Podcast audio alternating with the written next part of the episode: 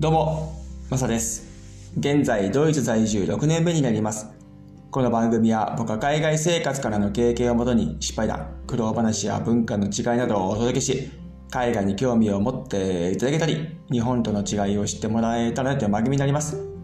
今日は輸入規制の影響について話していこうと思います。去年からですね、ドイツに入ってくる食品関係とかがですね、その輸入規制が厳しくなりまして、品薄状態っていうのがね、発生したりしてるんですよ。で、僕自身もですね、豆腐とかそういう日本食を買う傾向ってかなりあってですね、僕はドイツのですね、デュッセルドルフの隣町ノイスというところに住んでるんですが、わざわざですね、その日本食品を買うためにですね、デュッセルドルフ市内まで車で毎週1回はね、行って、そこで買いだめをして帰るような形をとってるんですけども、それぐらいですね、僕の中では日本食がないと、日々の生活にかなりね、困るようなものなので、反対にそれがないとストレスを感じてですね、精神的におかしくなりそうな 感じもあるんですけども、ただ、豆腐とかその辺の影響というのはないんですが、今じゃあ何がですね、僕の中で一番去年と一昨年かと違ってですね、手に入りにくいものがあるのかと言われるとですね、それはね、鍋の素なんですよ。やっぱりドイツめっちゃ寒いんですよ。で、暗いし、そして日が昇るのも日が下がるのもめっちゃね、早いし遅いんですよ。だから、こう朝は暗いし、夜暗くなるのも早いし、みたいな、こう精神的な状態もね、維持するのが、なかなかね、難しい場面もあったりしちゃうんですよね、正直。で、なおかつ天気もね、悪いんで、その影響でですね、精神的にね、またさらに追い打ちをかけてくるようなところがあるんですけども、それを少しほぐしてくれるのが日本食なわけなんですよ。なので、だいたい夜にですね、鍋をする時があるんですが、その鍋をする時にですね、鍋の素が必要じゃないですか。よく一昨年僕買ってたのが鍋のスープの素というのはなんかでかいパックに入ったやつがあってですねもうそれがスープになっていてそれを温めれば OK なやつがあるんですよ。でそれがですねいろんな種類があってですねキムチだとかですね醤油ベースだとかそれこそですね豚骨ベースだとかですねそういうのがあったんですが今年はねあんまりないんですよ。で、特に見受けられないのが、醤油ベースですね。キムチベースはですね、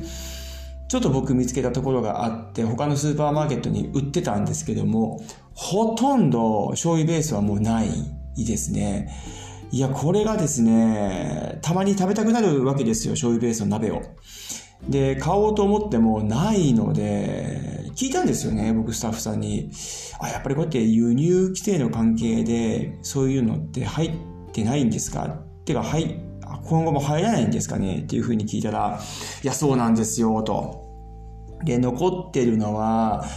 今、これだけなんですよって、これだけを見てみると、一種類しかなかったんですよ。で、それが僕が一番苦手な味だったんですよね。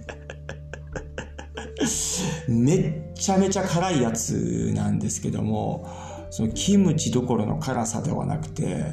これなんていう表現をすればいいんですかね。僕はそこまで辛い食べ物っていうのは正直苦手でですね、程よい辛さがすごい好きっていうのがあって、で、そのスープの素はですね、めちゃめちゃ辛いんですよ。だから僕はですね、その店員さんに、あ、これですかと言った時に、で、その店員さんが本当にね、面白い方で、めっちゃ素直な方で、これまずいですよね、とかって。その店を売その店で売ってるそのものの店員さんが、まずいっすよね、とかって軽いノリで言ってきて。めっちゃ笑ってしまって、あ、それ、素直でいいっすね、みたいな感じで 言ってしまったんですけども、ついついですね。いやもうやっぱりそういう日本人同士としてはですね、そうなっちゃうよなっていう。辛いのは辛いんですが、味もですね、なんかこう、なんていうんですかね、表現しにくいですけども、めっちゃ濃い、濃い辛さっていうか、しつこい辛さというか、なんかあるじゃないですか。あわわかりにくいですよね。すいません。すごいね、こう僕の中では苦手な味だったんですよ。おそらく日本人の方々であの味を好むのっていうのは、なかなかいらっしゃらないのかなっていうふうに思いましてですね。うん、ちょっとその店員さんのこと僕は好きになりましたけども 信用できますよね。あんだけ素直にやるとですね。素直に言われるとですね。うん。でですね、その店員さんもおっしゃってましたけども、今後、あこれ以外のものが入ってくるのは、今のところ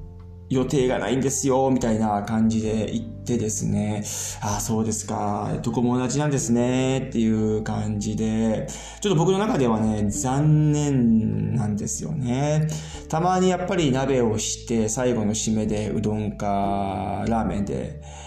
締めくるというね、そういうところをやりたいわけですけども、それがね、今後年になってですね、僕は初鍋をね、やろうと思ってそういうふうに言ったわけなんですけども、食品店にですね。で、そうしたらそういう状況なのでダメだったということで、まだね、去年の年末年始の方が種類はあったんですよ。おそらく在庫があって、それを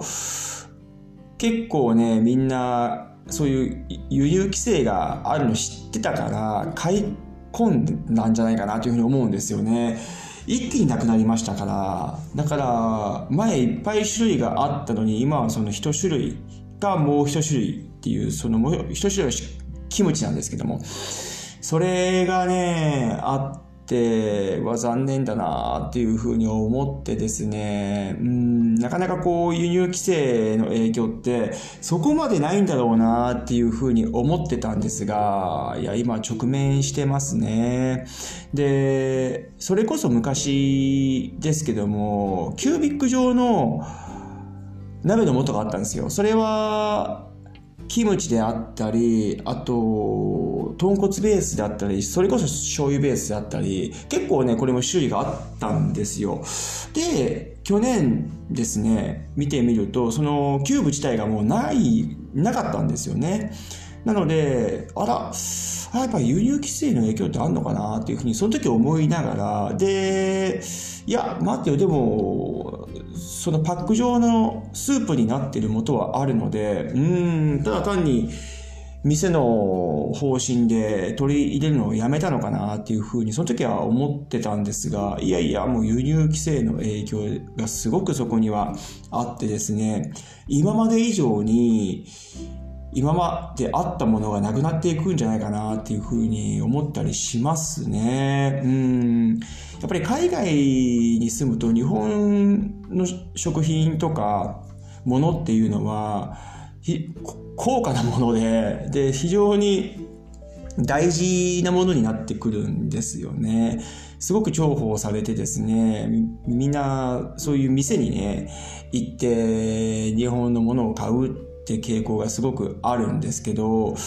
ドイツにいるんで、洋食だけでいいんじゃないっていうふうに思われるかもしれないですが、これがね、なかなかそういうわけにはいかないんですよね。食ってやっぱり毎日なんで、僕らは日本で生まれて育ってきてるので、和食というのはね、どうしてもストレスを感じてしまうわけですよ、なかったら。